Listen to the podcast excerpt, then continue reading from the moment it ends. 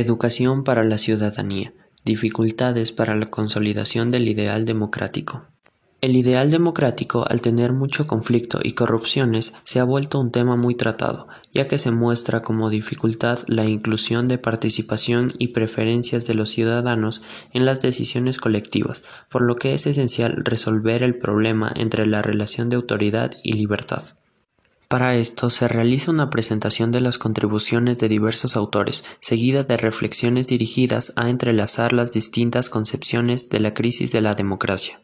Por lo que se debe considerar que para tener igualdad y dar intervención a cada ámbito dominante, estructural e ideológico, la sociedad actual debe tener mediación, moderación y una buena representación, y con una mayor coordinación de participación ciudadana, en la búsqueda de la reestructuración de la democracia en el Ecuador.